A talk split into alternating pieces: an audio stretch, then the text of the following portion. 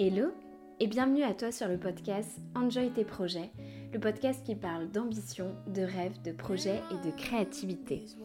Je suis Mayouen, la fondatrice et la chef d'entreprise de Joa. Joa aide les entrepreneurs, les créateurs de contenu, les associations et les entreprises à élaborer des projets créatifs sur Internet. J'ai décidé de créer ce podcast parce que je suis passionnée par les projets, parce que j'adore écouter des histoires inspirantes, parce que j'adore interroger des personnes qui ont fait de leur vie et de leur métier une réelle passion. Bienvenue dans le deuxième épisode de ce podcast. Aujourd'hui j'interviewe Quentin. Quentin est entrepreneur depuis 4 ans. Il mène d'ailleurs 3 entreprises et il va nous raconter son histoire et son parcours. J'espère que l'épisode te plaira. Ne fais pas attention au son, surtout quand c'est moi qui pose les questions. J'ai eu un petit problème technique de micro. Euh, d'ailleurs, le pauvre Quentin a dû m'attendre quelques minutes à rien faire en attendant que je règle ce souci que je n'ai malheureusement pas réussi à régler. Sorry. Donc j'espère que l'épisode quand même te plaira et en tout cas je te souhaite une bonne écoute. Est-ce que tu peux te présenter, s'il te plaît? Ouais, bien sûr. Alors moi, je m'appelle Quentin. Je suis entrepreneur depuis maintenant un peu plus de trois ans. Donc euh, euh, j'ai grandi dans le nord de la France, à Lille, pendant, euh, pendant une grande partie de ma vie. J'ai ensuite, après des études un peu, un peu foirées, je suis parti à l'étranger pendant un an à Bali et en Australie. Un peu pour me retrouver et en rentrant en fait j'ai fait plein de, plein de travaux différents j'ai bossé en menuiserie, j'ai bossé en usine, j'ai bossé euh, comme vendeur au porte-à-porte. Et je me suis dit, euh, merde, euh, je veux pas ça pour ma vie. Je veux pas ça, même si je respecte tous ces métiers-là, moi, c'était pas fait pour moi. Je voulais pas être, avoir ce travail un peu d'intérimaire. Et donc, j'ai décidé de reprendre mes études à mes 22 ou 23 ans, dans mes souvenirs, si je ne me plante pas, des études de communication, initialement, qui ont dérivé au final sur de la stratégie de marque et d'entreprise. Donc de là, euh, j'ai travaillé dans, dans, une entreprise, dans une start-up de robotique, comme euh, chargé de communication euh, marketing. Et je me suis vite rendu compte, enfin vite rendu compte, ça a duré deux ans quand même, mais que j'étais pas spécialement épanoui, c'était pas vraiment là-dedans que je prenais mon pied. les missions ne correspondaient pas vraiment à ce que je voulais faire, j'arrivais pas à exprimer, on va dire, une forme de créativité. Je suis pas quelqu'un de créatif au sens au sens artistique, mais, euh, mais créatif au sens stratégique. Je pouvais pas faire ce que je voulais, en fait, tout simplement. Et euh, je me sentais un peu, euh, un peu enfermé. Du coup, j'ai décidé de regarder un peu à droite et à gauche ce que je pouvais faire de mon propre chef, donc à mon compte perso. Et, et, puis, je me suis lancé un petit peu. Donc, j'expliquerai après si tu as d'autres questions pour pas aller trop loin. Ok. Est-ce que juste quand tu étais petit, euh, tu savais ce que tu voulais faire? Enfin, Qu'est-ce que tu voulais faire quand tu étais petit?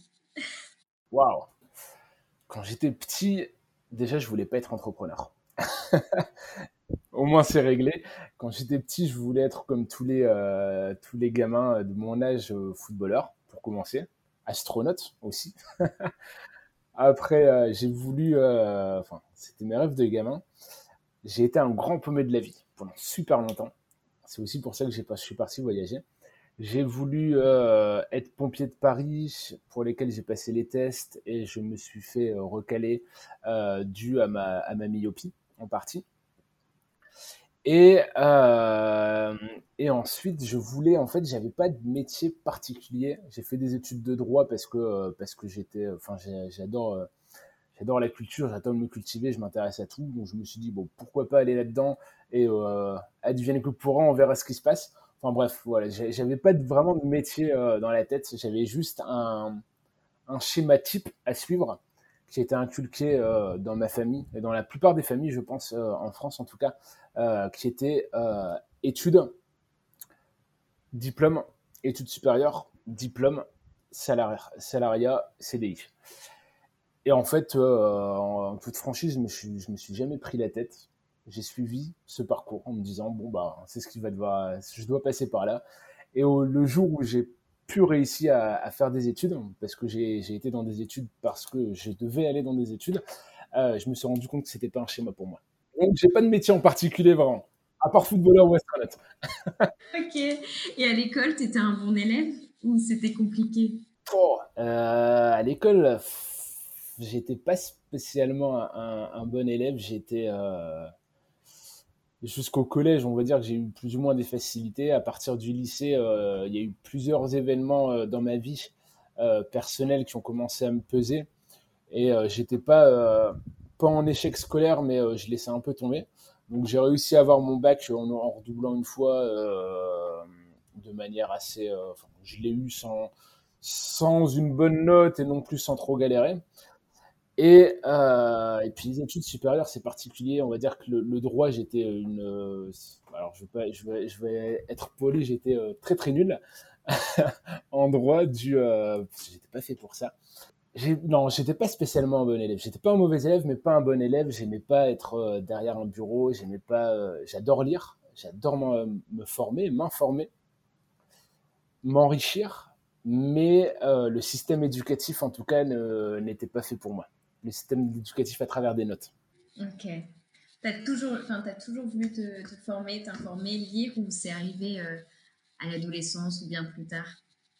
Alors, c'est euh, plus arrivé. Ça va peut-être être cliché ce que je vais dire, mais c'est arrivé en première ou terminale quand j'ai commencé la philo. J'ai commencé à lire des livres de philo euh, parce que j'avais un prof de ouf. Ce qui a commencé en fait un peu à, éveiller euh, mon esprit, on va dire critique ou d'analyse, peu importe. Mais j'ai commencé vraiment à me dire putain, c'est des, pardon, c'est punaise, c'est des choses qui qui me plaisent, j'ai envie d'aller un peu plus loin, j'ai envie de savoir un peu, de m'enrichir par rapport à ça pour avoir un, regard différent sur le monde. Donc j'ai commencé comme ça. Ensuite j'étais fan de, j'étais pas bon mais j'étais fan de d'économie. Donc je lisais pas mal de livres sur l'économie et de filer en aiguille en faisant, euh, même encore une fois j'étais pas bon en droit mais euh, ça m'intéressait donc j'ai lu plein de livres et à force de m'enrichir comme ça. Euh, Aujourd'hui, je continue même à, à, 31 ans de, de me former, que ce soit à travers des livres, à travers des formations vidéo, à travers des, euh, certains de mes associés ou même en payant, en payant des, euh, des, des mentors pour, euh, pour continuer à me former sur certains domaines. Ok. Et donc, après, qu'est-ce que tu as fait? Qu'est-ce qui s'est passé? Après mes études supérieures, en fait, moi, j'ai fait mes deux dernières années de master en, en alternance. Donc, j'ai continué un petit peu cette alternance-là, enfin, en CDD par la suite, parce que j'étais pas sûr de, de je voulais vraiment m'engager là-dedans. Et euh, la startup dans laquelle j'étais, euh, elle aussi, elle le sentait et euh, elle n'était pas sûre que j'allais répondre vraiment à leurs attentes sur la suite. Donc après ça, en fait, moi, je me faisais, je m'ennuyais à mort au travail. comme je prenais pas de plaisir, je faisais vraiment le strict minimum. Et j'ai décidé de développer un side project, un projet annexe de mon travail parce que j'avais un ami qui avait créé ce qu'on appelle un startup, un startup studio, pardon, qui est en gros euh, une, euh, une société qui accompagne les start du digital dans ce cas de figure-là à développer leurs projets. Et donc, euh, on en discutait autour d'un café et il me dit, bah écoute, nous on, nous, on accompagne les gens, si tu veux, on peut t'accompagner, vu que tu es mon pote, on te fait ça, on te fait ça tranquille. Euh, et, puis tu développes ton petit projet à côté. Donc j'avais commencé ça. Ce projet-là, en fait, il s'appelait euh, à l'époque Pure Monday. C'était euh, tout simplement en fait une, plateforme pour faciliter l'expatriation, enfin l'expatriation des personnes qui partaient à l'étranger, des Français qui partaient à l'étranger. Donc faciliter la, mise en relation avec, avec des, des, agents immobiliers sur place, trouver du travail, gérer le déménagement, trouver un emploi, enfin créer un compte bancaire. L'idée, c'était ça, en fait. L'idée m'était venue de base euh, suite à mon voyage en Australie et à Bali, où, euh, comme de base, je suis pas quelqu'un de très administratif. Euh, j'en ai un peu, j'ai un, peu galéré au départ. Et donc, j'ai commencé à monter ce petit projet en parallèle de, mon travail. Et en fait, a eu un coup du sort au fur, au bout d'un moment, c'est que cette, ce startup studio, il y a un des associés en fait qui est subitement décédé. Et donc, mon pote et son autre associé, en fait, euh, ont un peu lâché la boîte. Ils avaient du mal à, tenir. Et donc, moi, pour les. Euh, enfin, comme c'était mon pote et puis comme euh, l'autre personne, je l'appréciais, je leur ai dit à ce moment-là bah, écoutez, je mets le projet de côté. et euh, je vous supplée en fait le temps que vous prenez du temps pour vous, euh, vous remontez un peu la pente et que vous êtes en état de, travailler parce que, euh, parce que ce serait con que, que votre société tombe à l'eau euh, parce que, euh, enfin parce que vous n'arrivez pas à tenir quoi. Ce sera un, entre guillemets un manque de respect à la mémoire euh, de cette personne. Du coup, j'ai mis de côté Pure Monday, je les ai aidés pendant trois mois, donc euh, gratuitement, et à la fin de ces trois mois, ils sont revenus et euh, ils m'ont proposé de devenir leur associé. C'est comme ça que je suis officiellement en fait rentré dans l'entrepreneuriat. Ok, d'accord. Donc tu travailles toujours avec eux? Toujours avec eux. Ok. Et donc quelles sont vraiment vos missions du coup dans ce dans cette startup? Qu'est-ce que vous faites? Alors concrètement, en fait, on accompagne des porteurs de projets qui sont essentiellement des projets euh, portés sur le digital, donc à travers des plateformes, euh, des plateformes digitales essentiellement, à développer leurs projets pour passer de l'idée euh, à l'entreprise, en fait, au, pro, au, produit complet. Donc concrètement, on les accompagne à la fois sur le choix de la structure juridique, sur, l'aspect stratégie d'entreprise, stratégie de marque, stratégie marketing, donc trouver son business model, euh, créer sa marque, créer son branding, la communication, les, les leviers marketing pour euh, avoir de l'acquisition client, euh, et ainsi de suite. Donc on les accompagne en général donc de l'idée, comme je te dis, jusqu'à euh, on les quitte en général à, lever, à la levée de fonds. Ok, trop cool. Est-ce que chacun de vous a un rôle spécifique ou comment vous répartissez les rôles Alors, on a tous un rôle plus ou moins spécifique, euh, même si on est pour le, le cerveau collectif, on a tous une spécialité. Euh, essentiellement, il y en a un qui est porté plus sur euh, la communication pure, un autre qui est plus porté sur les financements et les levées de fonds. Et moi, personnellement, je suis plus porté sur tout ce qui est stratégie d'entreprise et stratégie de marque slash marketing. Ok. Et, et, ces compétences, tu les as obtenues comment? Alors, je considère déjà que euh, on n'est jamais maître total de toutes les compétences. Même, euh, avec 10 ans d'expérience, je considère qu'on qu ne peut pas se considérer comme expert. On, a toujours à apprendre, on a toujours à se renouveler, on a toujours à apprendre de quelqu'un. Pas forcément quelqu'un de plus, euh, de plus expérimenté que soi, mais ça peut être des gens qui viennent de nulle part et qui te, donnent un nouveau, un nouveau regard en fait sur ton métier ou sur cette compétence. Donc, tu as toujours à apprendre. Donc aujourd'hui, je me considère pas et je me considérerai jamais, je pense, comme expert. Euh, mais ces compétences, je les ai acquéries pour répondre à ta question euh, déjà à travers mes études. Pour commencer, donc ça c'est le socle de base, on va dire les, fondements pour comprendre au moins les mécanismes. Euh, et ensuite, c'est euh, tout bête, mais avec l'expérience. Au fur et à mesure de faire, de me planter. Donc là, là tu vois, on parle d'une société dans laquelle je me, je me suis implémenté. Mais à côté de ça, moi, j'ai deux autres activités qui m'ont permis justement de d'enrichir de, ces compétences-là au fur et à mesure sur différents euh, domaines d'activité, mais pour vraiment avoir un panel de, de compétences et, euh, et, de conseils qui est beaucoup plus euh, complet, on va dire. Ok, super. Et du coup, tes deux autres activités, quelles sont-elles? Qu'est-ce que tu fais? Raconte-nous. Alors, en fait, mes deux autres activités, euh, faut savoir que donc là, comme je t'ai dit, ça fait un peu plus de trois ans que je suis, euh, que je suis entrepreneur. Et euh, j'ai commencé il y a deux ans, deux ans et demi, à, à, intervenir dans des écoles supérieures de management, de business school, enfin des écoles de commerce ou de management, euh, sur des thématiques comme l'entrepreneuriat, le marketing, la communication, la gestion de projet. Et au fur et à mesure, en fait, beaucoup d'étudiants euh, voulaient discuter avec moi parce qu'ils avaient des idées de projet, ils cherchaient un peu à, ils cherchaient des conseils. Et en fait, euh, je me suis dit qu'il y avait un gros manque. Moi, donc, comme je fais un parallèle avec ce que j'étais au tout début, euh, le système éducatif, il n'était pas du tout euh, adapté à moi, et je me suis dit, ben merde, euh, il n'est pas non plus adapté à eux. La preuve, ils sont, ils sont un peu perdus. Et donc, j'ai décidé euh, de monter un organisme de formation. Donc, ça, c'est ma deuxième activité qui accompagne en fait les étudiants à entreprendre dans leurs écoles. Donc, concrètement, je, je vends des prestations d'incubateurs externalisés et digitalisés aux écoles. Et je, alors moi, je le fais plus personnellement. Là, j'ai vraiment une fonction de, de, on va dire, de chef d'entreprise, de dirigeant, plus de la gestion. Euh, mais en gros, on propose aux étudiants du, de l'accompagnement individuel, des, euh, de l'accès à certaines ressources, de l'espace de coworking, de la mise en relation avec des banques, avec, avec des experts pour, pour enrichir aussi justement leur, leurs compétences et qui soient vraiment adaptés à leur projet. Par exemple, là, on a, j'ai accompagné cette année dans, dans, le cadre de cette, activité un étudiant qui a un projet en Côte d'Ivoire personne euh, dans mon organisme de formation avait les euh, compétences, enfin plutôt, ils avaient tous les compétences, mais ils n'avaient pas les connaissances pour s'adapter à ce marché-là, parce que le marché ivoirien et le marché africain, en fait, c'est pas du tout la même culture, donc il est différent. On ne peut pas aborder un marché euh, extérieur de la même manière qu'on aborde notre propre marché en France. Donc du coup, on a été, mon travail, c'est de sourcer, d'aller trouver des partenaires pour proposer vraiment la bonne, la bonne compétence, la bonne connaissance à ces personnes-là, à ces étudiants. Donc voilà, ça c'est ma deuxième activité.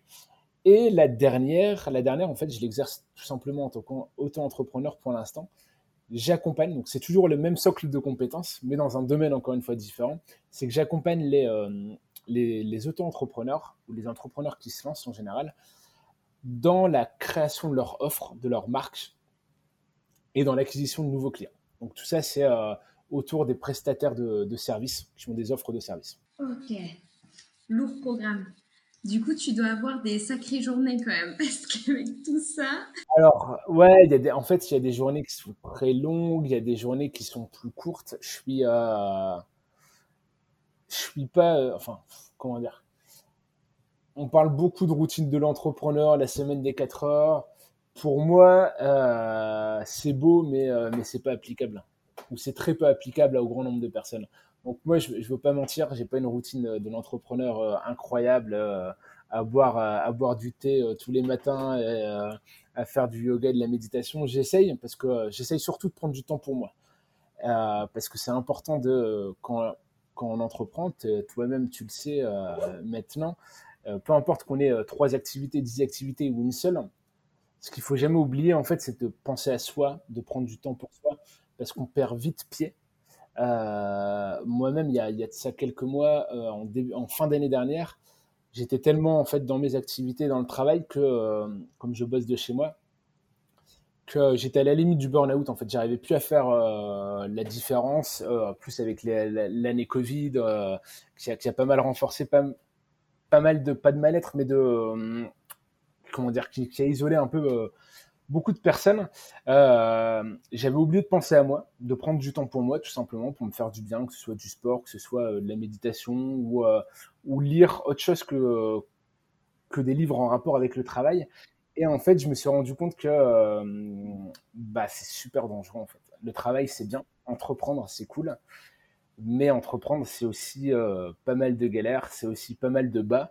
Euh, il faut pas montrer que, le, que, les hauts et que les success stories. Il faut montrer aussi que euh, pour arriver à ses fins, bah, il y a des sacrifices, il y a des, euh, on rencontre des difficultés, mais on sait pourquoi on le fait. Donc, euh, c'est une bonne chose.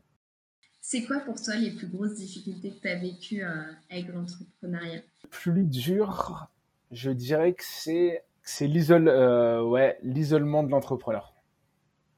L'entrepreneur est souvent isolé, souvent seul même s'il est bien entouré.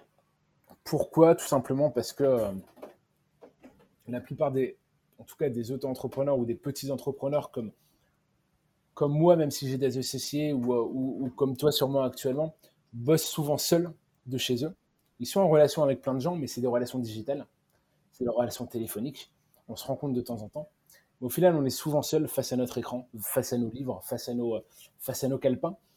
Et euh, je trouve que la plus grande difficulté, en fait, c'est de réussir à garder une connexion humaine pour pas se perdre, en fait, pour pas se perdre dans ce qu'on fait.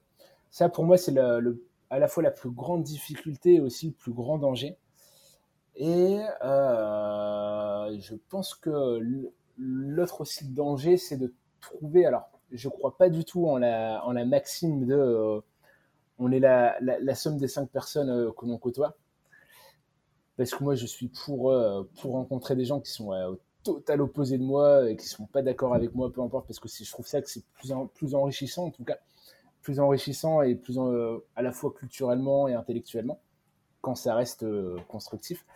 Mais là où je voulais en venir, c'est que là où ça peut être dur parfois en tant qu'entrepreneur quand on se lance, quand on gère une entreprise ou qu'on est auto-entrepreneur, peu importe, c'est que notre entourage, en fait, on lui impose nos choix. On est obligé d'être égoïste. Ils ont beau nous comprendre, ils ont beau nous soutenir, on reste quand même seul. Que ce soit dans notre famille ou en couple. Moi, je l'ai vécu, que ce soit dans mon couple ou dans ma famille. Ma famille n'est pas du tout entrepreneur et, ils ils comprennent pas.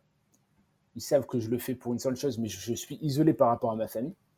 Ma conjointe, elle me comprend mais je sais qu'elle ne vit pas non plus. Elle enfin, il y, a une forme toujours de fracture ou de, de, distance entre guillemets tant qu'on ne l'a pas expérimenté. Et je pense que c'est euh, c'est la deuxième chose, on va dire euh, humaine slash euh, entrepreneur qui me qui me pèse le plus, on va dire. Après, d'un point de vue purement compétence, je pense que on peut toujours apprendre. Et donc aujourd'hui, ma plus grande difficulté, quand je, enfin, depuis que je me suis lancé, c'était, on va dire, plus l'aspect commercial. Je n'étais pas, du tout commercial. Euh, moi, j'étais plus dans le travail de l'ombre, à, travailler des stratégies, à, tout élaborer, et non pas à aller au contact. et donc, je pense que depuis que j'entreprends, ça a été ma plus grande difficulté en tout cas. Est-ce que tu peux nous parler un petit peu de ton organisation? Comment tu t'organises au quotidien pour pouvoir gérer tes trois, tes trois activités? Il faut savoir que de base, je suis quelqu'un de très bordélique. Là, tu vois juste ma tête, mais si tu voyais mon bureau, c'est un carnage. Euh, l'organisation, je pense que. Euh, alors, chacun a sa propre organisation.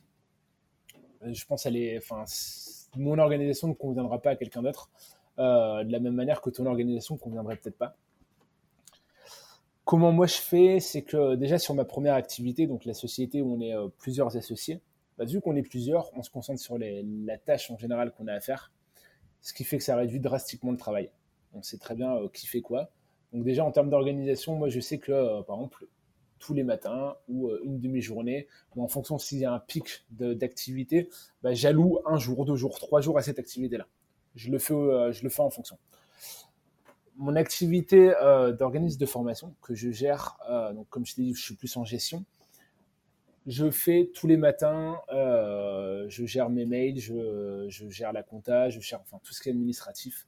Euh, et là, par exemple, comme c'est un organisme de formation qui accompagne, les étudiants dans leurs écoles, le mois de juillet et août, en général, je suis totalement off. Et donc, c'est là où, en fait, je fais euh, ce que moi j'appelle la saison, c'est je clôture la saison, je gère tout, l'administratif de fin et je prépare, en fait, en amont le début de la saison prochaine, donc à partir de septembre-octobre, pour m'alléger un maximum de charges de travail.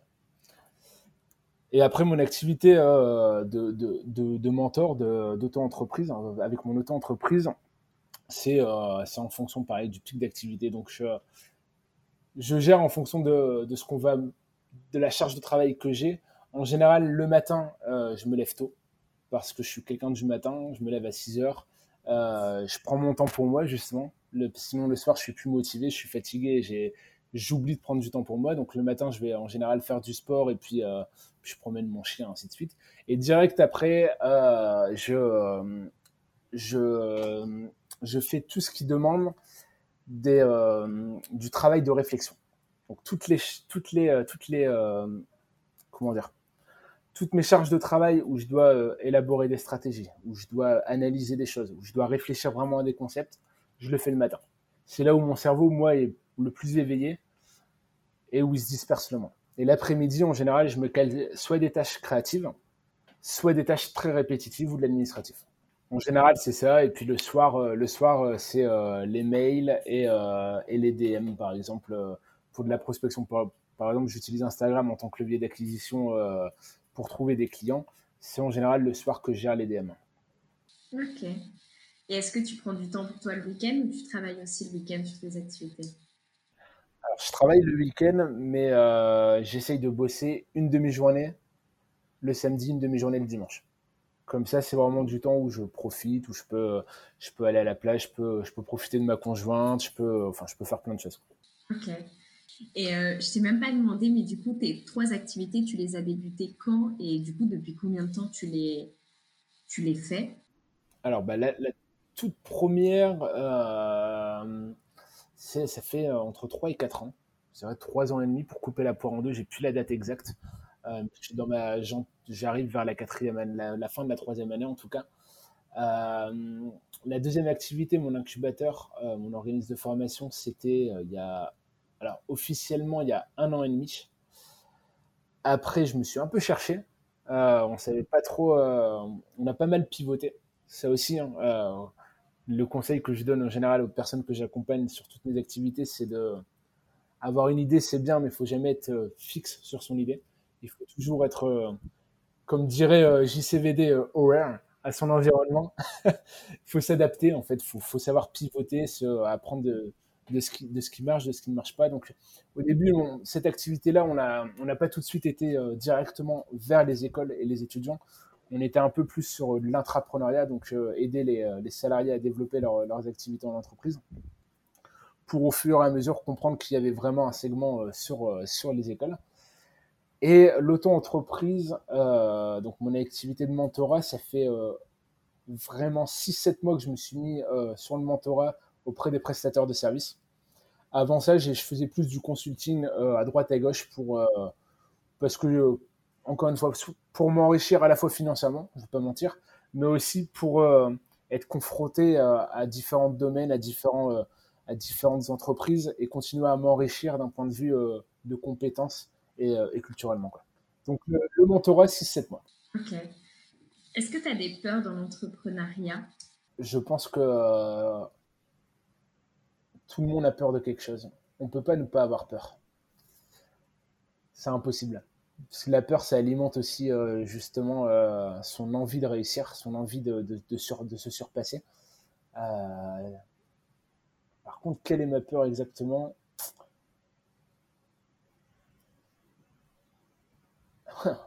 je réfléchis. Hein. Ma plus grande peur, ouais, ma plus grande peur, elle va être, euh, elle va pas être dans le fait d'échouer ou autre, parce que je sais au fond de moi que je réussirai. Enfin, je réussirai au moins à atteindre l'ambition que je veux réussir, euh, parce que la réussite est propre à, chacun. Euh, je pense que ma plus grande peur et où je me bats tous les jours dessus, c'est pas de perdre mon identité, mais euh, d'oublier d'où je viens. Donc j'ai un très grand pourquoi, un très grand why, beaucoup en parlent, euh, je trouve que c'est très important de l'avoir. Celui-là, je ne le perdrai jamais, mais euh, je pourrais, si j'ai une peur, ce serait d'oublier en fait un peu qui je suis de base et, que le travail me fait oublier ça, le travail me fait oublier mes, mes fondamentaux en fait, mes fondamentaux d'être humain en fait, ma vision de l'entrepreneuriat que je veux m'appliquer à moi, c'est que pour moi, être auto-entrepreneur, donc euh, courir derrière des clients pour facturer, faire ce qu'on aime mais facturer et gagner cet argent-là, en fait, je l'assimile aussi à du salariat. C'est que tu, tu vends ton temps contre de l'argent tu euh, changes juste de système. Et en fait, euh, mon ambition, et c'est ce à quoi je travaille tous les jours, et c'est pour ça que j'ai trois activités, c'est de créer mon système.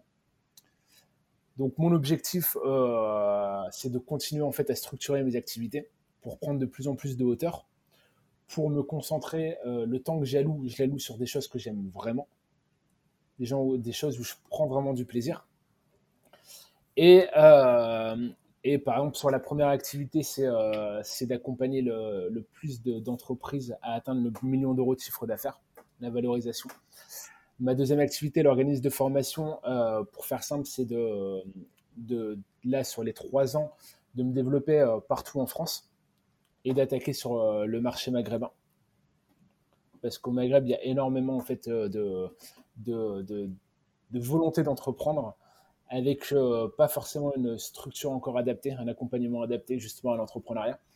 Donc je veux me développer euh, là-bas.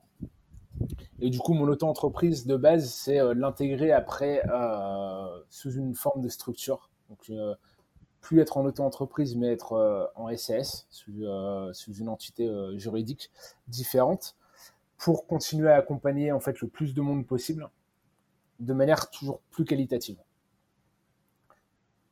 Donc là, pour l'instant, euh, ouais, c'est les objectifs à trois ans. Ok. Tu te vois avec des salariés ou d'autres, euh, travailler avec d'autres freelances pour euh, ton activité ou tu te vois encore seul dans trois ans? Non, alors je me vois pas seul. Je me vois pas forcément avec des salariés. Je me vois avec beaucoup de partenaires. Alors pourquoi, pourquoi pas beaucoup de salariés? Euh, c'est des choses qui peuvent évoluer, mais, mais tout va dépendre en fait de comment mon entreprise, mes entreprises en fait, évoluent.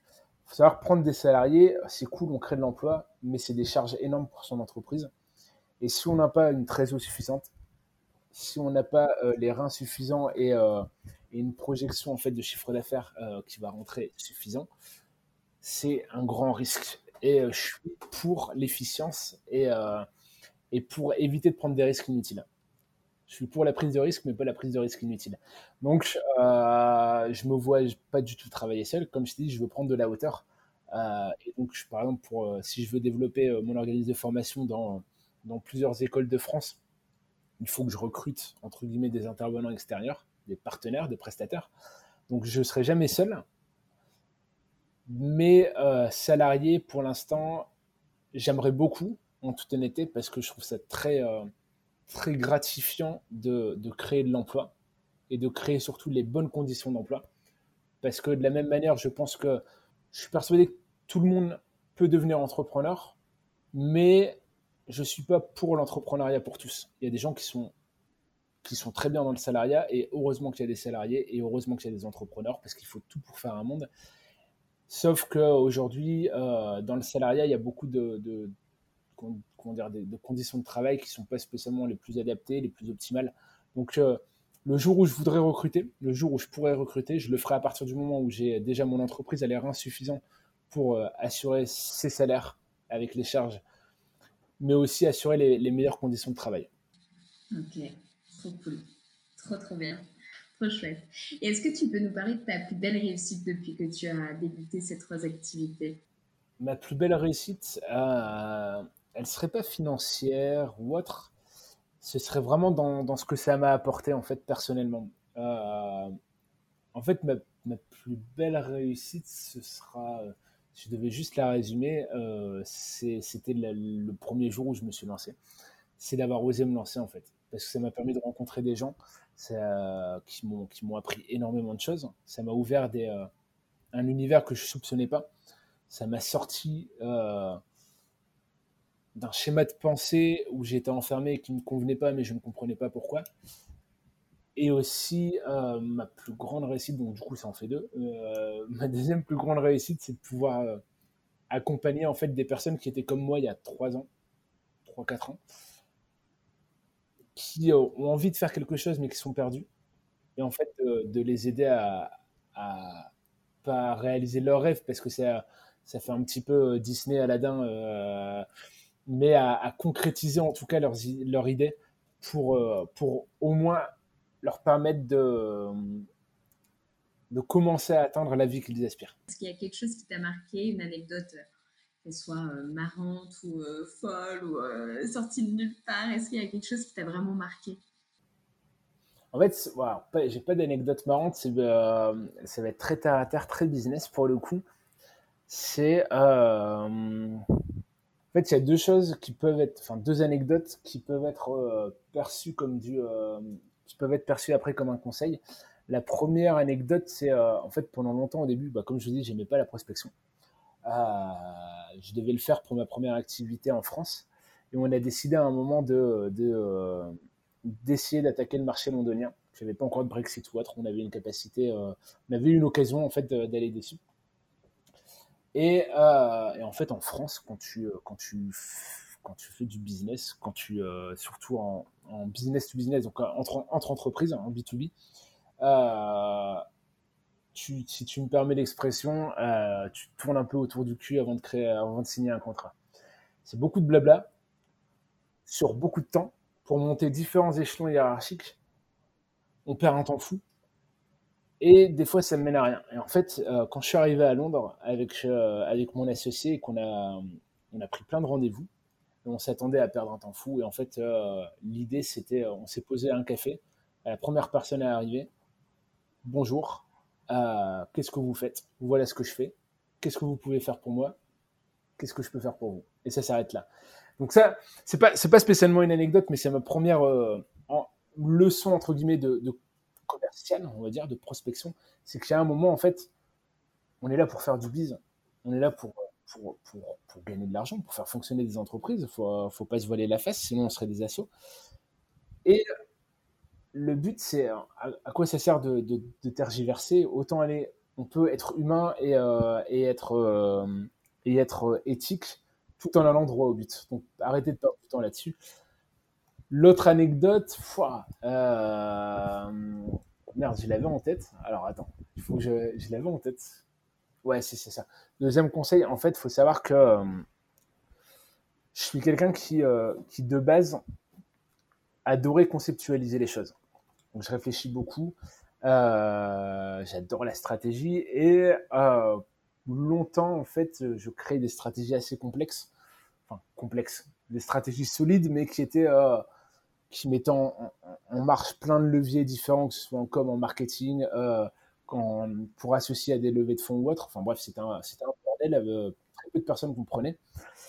Et, euh, et je suis parti au resto avec, euh, avec euh, deux associés, dont un, je pourrais, enfin je peux pas dire son nom parce qu'il parce qu'il est connu, mais qui, qui pèse pas mal, qui beaucoup plus de, beaucoup plus de bouteilles que moi, parce qu'il y, a la, il a la soixantaine quasiment, cinquantaine, presque la soixantaine. Et en fait, euh, ce mec-là, il a bossé pour des énormes entreprises françaises internationales. Euh, il était, euh, directeur marketing euh, de ces entreprises-là. En fait, on lui exposait euh, ce que j'avais fait. Et à un moment, il dit non, mais c'est de la merde. Tu vendras rien en faisant ça. Le...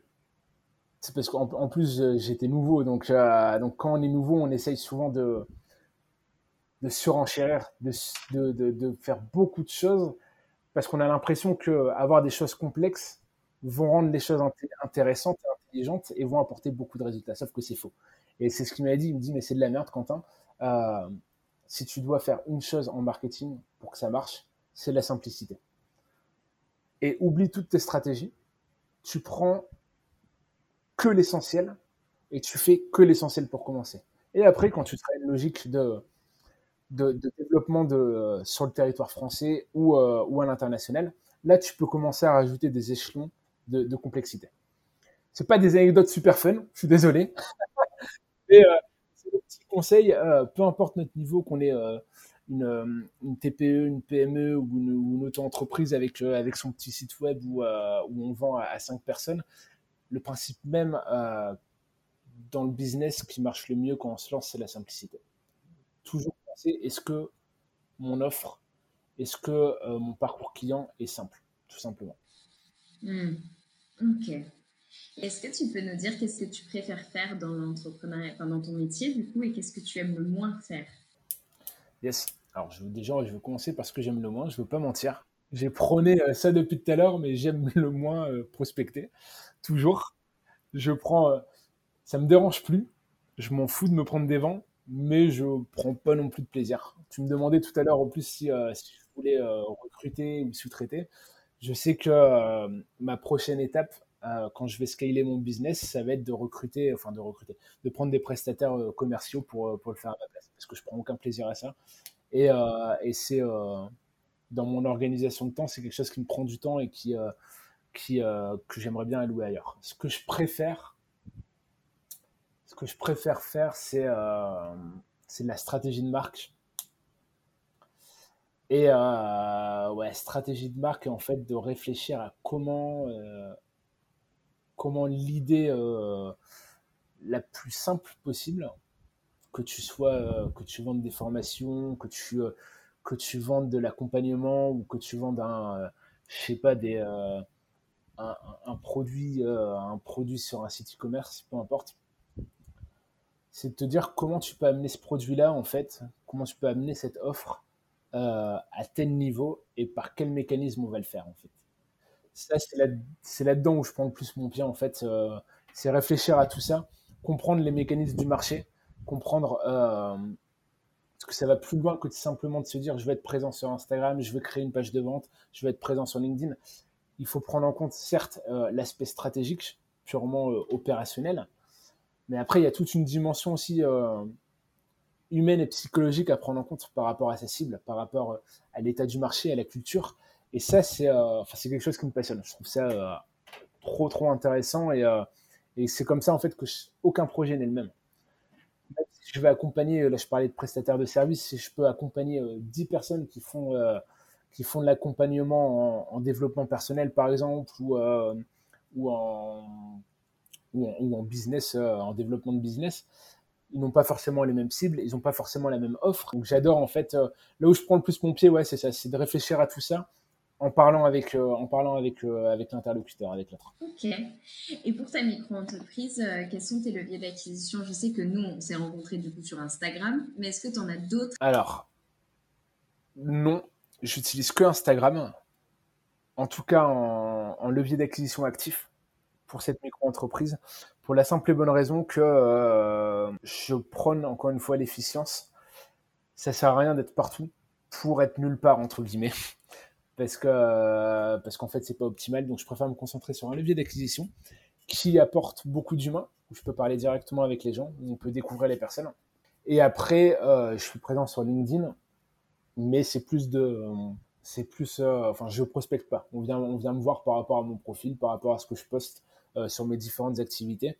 Et donc du coup j'ai des propositions de temps en temps pour intervenir soit sur certains projets euh, d'entreprise, soit dans des incubateurs pour aider des startups, pour les former, pour, euh, pour, euh, pour donner des ateliers, ce genre de choses. Mais, mais sinon, pour ma micro-entreprise, c'est essentiellement Instagram. Ok. Je vais juste rebondir sur un truc que tu m'as dit au tout début, enfin presque au tout début. Tu m'as parlé de Bali, de tes voyages à Bali et Australie. J'aurais juste voulu que tu nous racontes pourquoi tu es parti là-bas, combien de temps a duré tes voyages et en gros, bah, qu'est-ce que tu faisais là-bas? Oula, bonne mémoire. Alors, en fait, je suis parti, euh, comme je te l'ai dit, j'ai arrêté mes études de droit parce que parce que j'aimais pas. Et j'étais euh, franchement totalement paumé. Je savais pas ce que je voulais faire de ma vie. Je savais que j'étais pas heureux en France, enfin en France, où j'aurais pu être, enfin j'étais pas heureux là où j'étais en tout cas, euh, parce que j'étais pas j'avais rien qui me motivait, et je savais pas quoi faire. Donc c'est un peu, je me sentais un peu vide, même si j'avais, j'avais, j'étais en couple à l'époque, mais mais en fait, j'avais trop le poids de la société de se dire, ben, encore une fois, le cadre, le schéma euh, études, diplôme, euh, enseignement supérieur, diplôme, travail. Moi, j'étais sorti de ce cadre-là. Et en fait, j'avais l'impression euh, que le fait d'en être sorti, pas que j'étais un paria, parce que c'est un terme trop fort, mais on me jugeait, que ce soit dans ma propre famille, que ce soit mes potes, que ce soit dans la famille à l'époque de ma copine. Me sentais pas à l'aise. Et donc, en fait, j'ai juste cherché à fuir à un moment, ne pas te mentir. Et euh, mon pote d'enfance, il partait là-bas, il partait, euh, il partait trois mois en Australie avec, euh, avec d'autres potes à lui. Et un jour où j'étais avec lui, je me suis dit, putain, mec, il, faut que, il faut que je me casse. J'ai besoin de m'aérer. ça te dérange si je viens avec toi? Il me dit non, pas du tout. Du coup, à l'époque, j'en ai parlé à mes parents. Je leur ai dit, bon, bah, je vais sûrement partir un mois pour m'aérer et tout. En fait, ma mère était, euh, médecin sans frontières quand elle était plus jeune. elle a pas mal voyagé euh, en Afrique et euh, en Amérique du Sud. Elle m'a dit, tu sais, Quentin, si tu pars un mois, ça sert strictement à rien. Par plus. Mets-toi trois mois comme, enfin, comme mon pote et, tu verras un peu ce qui se passe. Du coup, bah, j'ai dit, bon, ok, pas de problème. Donc, je suis parti en fait en me disant, en disant officiellement, je vais là-bas pour pour prendre du temps pour moi et pour trouver, euh, et pour trouver ce que je veux vraiment faire. Officieusement, euh, et en toute honnêteté, c'était juste pour fuir euh, la situation dans laquelle j'étais et j'avais besoin d'être loin de tout ça pour être tranquille dans ma tête et voilà. Donc je suis parti là-bas initialement pour rester trois mois en Australie. Je suis resté quasiment un an.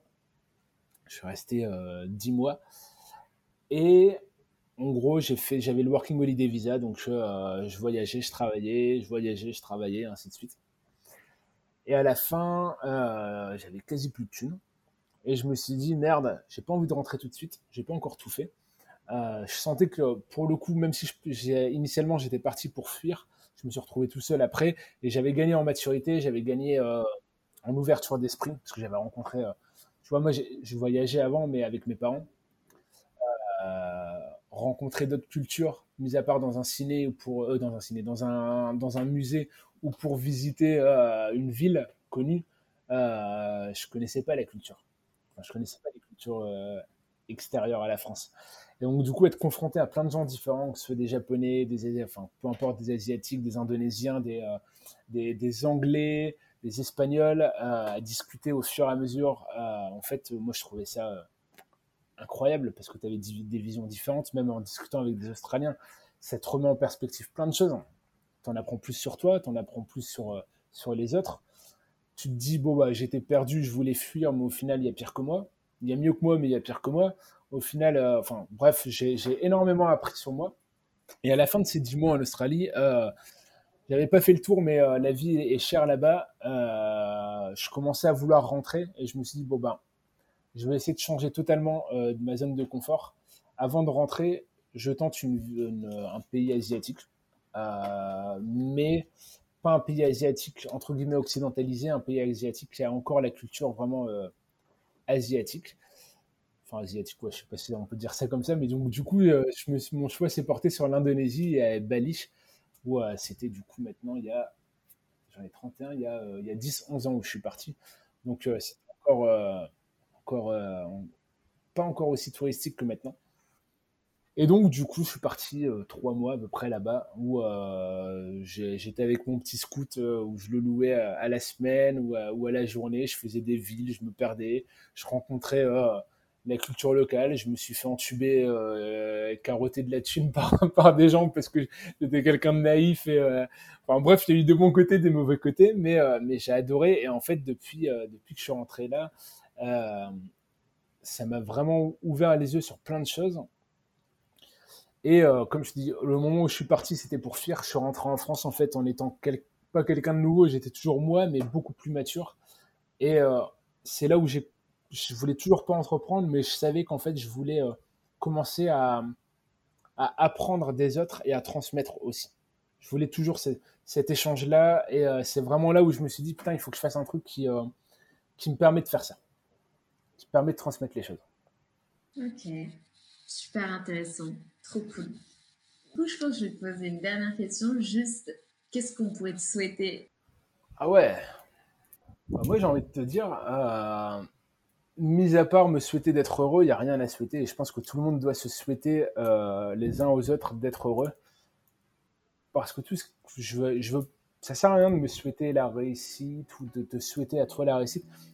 Notre réussite, ta réussite, la mienne et celle de, de ceux qui, qui, vont écouter ce podcast, elle appartient qu'à nous-mêmes en fait. C'est à nous de créer cette réussite. C'est pas, on ne doit pas la souhaiter, on ne doit pas se la faire souhaiter. Donc si je veux avoir un seul souhait, c'est euh, le souhait d'être heureux, tout simplement en bonne santé.